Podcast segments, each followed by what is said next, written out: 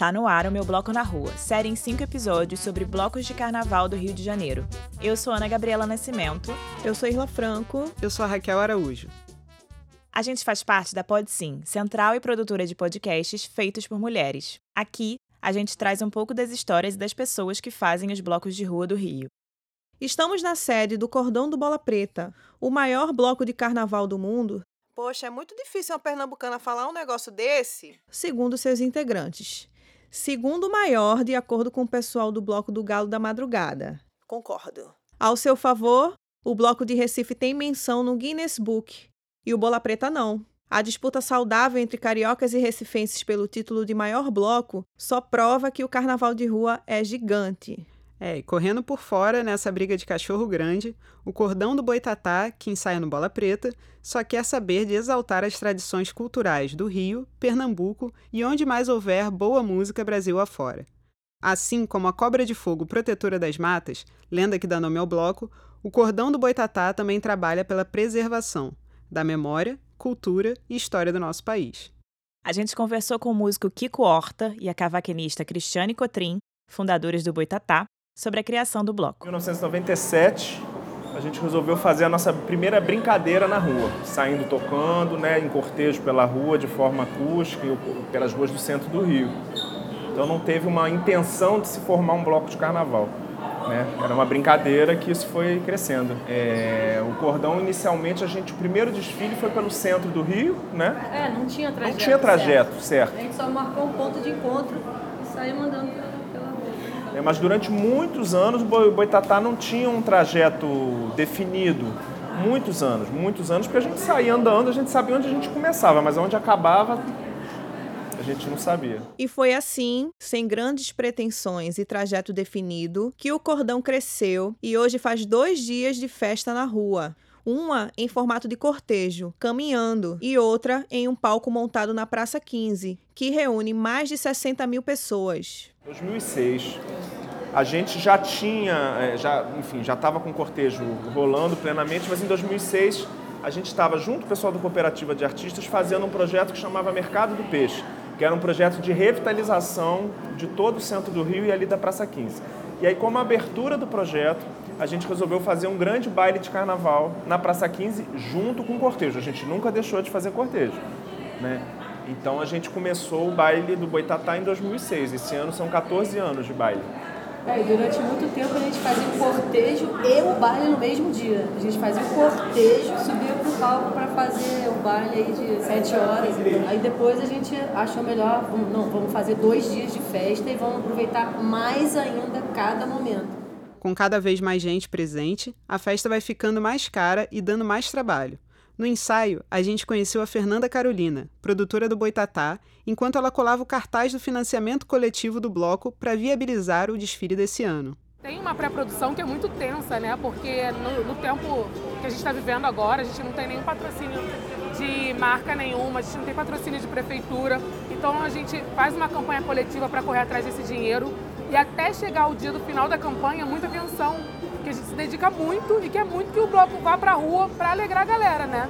E aí depois que a gente consegue a nossa meta, é todo um esforço para poder contratar as pessoas para poder colocar o carnaval na rua. Mas quando a gente chega, sobe naquele palco e olha aquelas 60 mil pessoas cantando, se divertindo, se abraçando, sem uma confusão. O Boitatá não tem histórico de confusão. É impressionante. São 60 mil pessoas brincando e se divertindo. Tô falando com você, tô arrepiada. É, é impressionante, é de arrepiar. Assim.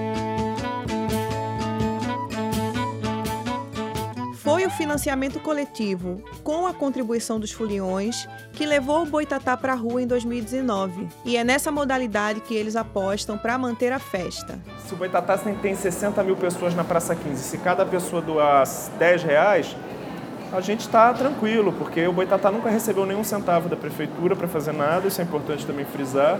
É isso, acho que os blocos, de uma, na sua natureza, eles são autossustentáveis. Né? Falta é, ativar essa rede, criar essa consciência de que com a contribuição, uma pequena contribuição de cada um, os blocos vão estar fortalecidos, não vão precisar ficar com pires na mão para ninguém e vão poder fazer suas atividades da mesma maneira. Né? E aí a conversa muda de patamar, né? Bloco da primeira onda de retomada do Carnaval de Rua do Rio Nos anos 90, uma das marcas do Boitatá é ter gente de todas as idades. O bloco também teve papel importante na revitalização do centro da cidade. Quando o Boitatá começou, o centro estava bem abandonado naquela parte. A gente fazia aquele carnaval de rua histórico do Rio de Janeiro, que teve um momento da cidade que todo mundo ia de férias para né, Bahia. Ah, o carnaval do Rio só é Sapucaí e o Boitatá era um dos únicos que fazia aquele carnaval do centro, que um clássico do Rio de Janeiro, assim, né? Verdade, a gente só retomou uma história que já tinha. Essa questão da Praça 15, da gente mostrar né, a diversidade cultural que tem no Rio de Janeiro também, como uma cidade é uma potência também de carnaval, né? Outra característica marcante do bloco é o nível de investimento em fantasias dos foliões. Por trazer o lúdico desde o nome, o Boitatá sempre dá a impressão de uma grande brincadeira em que crianças e adultos mergulham nos seus personagens. No ano em que completa 24 anos, o cordão do Boitatá traz a ancestralidade que liberta como tema da festa. Para eles, em 2020 é fundamental estar na rua. Nesse momento, mais do que nunca, todo mundo precisa estar na rua brincando e tocando e afirmando uma outra forma de a forma que a gente sempre esteve na rua também, né? Mais do que nunca o Carnaval da Liberdade, o Carnaval da Ancestralidade vai para a rua com essa intenção.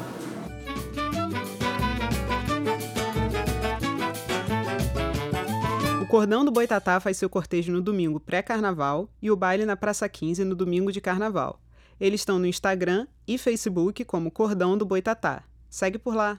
E assim a gente termina o quarto episódio do Meu Bloco na Rua. No último episódio, a gente traz o bloco Fogo e Paixão. Essa série tem a produção de Raquel Araújo, Luísa Salles e Julie Souza. Roteiro e entrevistas de Ana Gabriela Nascimento. Captação de som de Irla Franco e Raquel Araújo. Responsável pela gravação, Daniela Pastore. Narração de Ana Gabriela Nascimento, Raquel Araújo e eu, Irla Franco e músicas tocadas pelos blocos Malunguetu, Banga La Fumenga, Cordão do Boitatá, Sargento Pimenta, Fogo e Paixão e seus artistas. Edição e identidade sonora de Raquel Araújo. Essa é uma produção da Central Pode Sim. Segue a gente no Instagram, underline Pode Sim, e no Twitter Pode Sim Podcasts, para conhecer nossos trabalhos. Obrigada e até a próxima!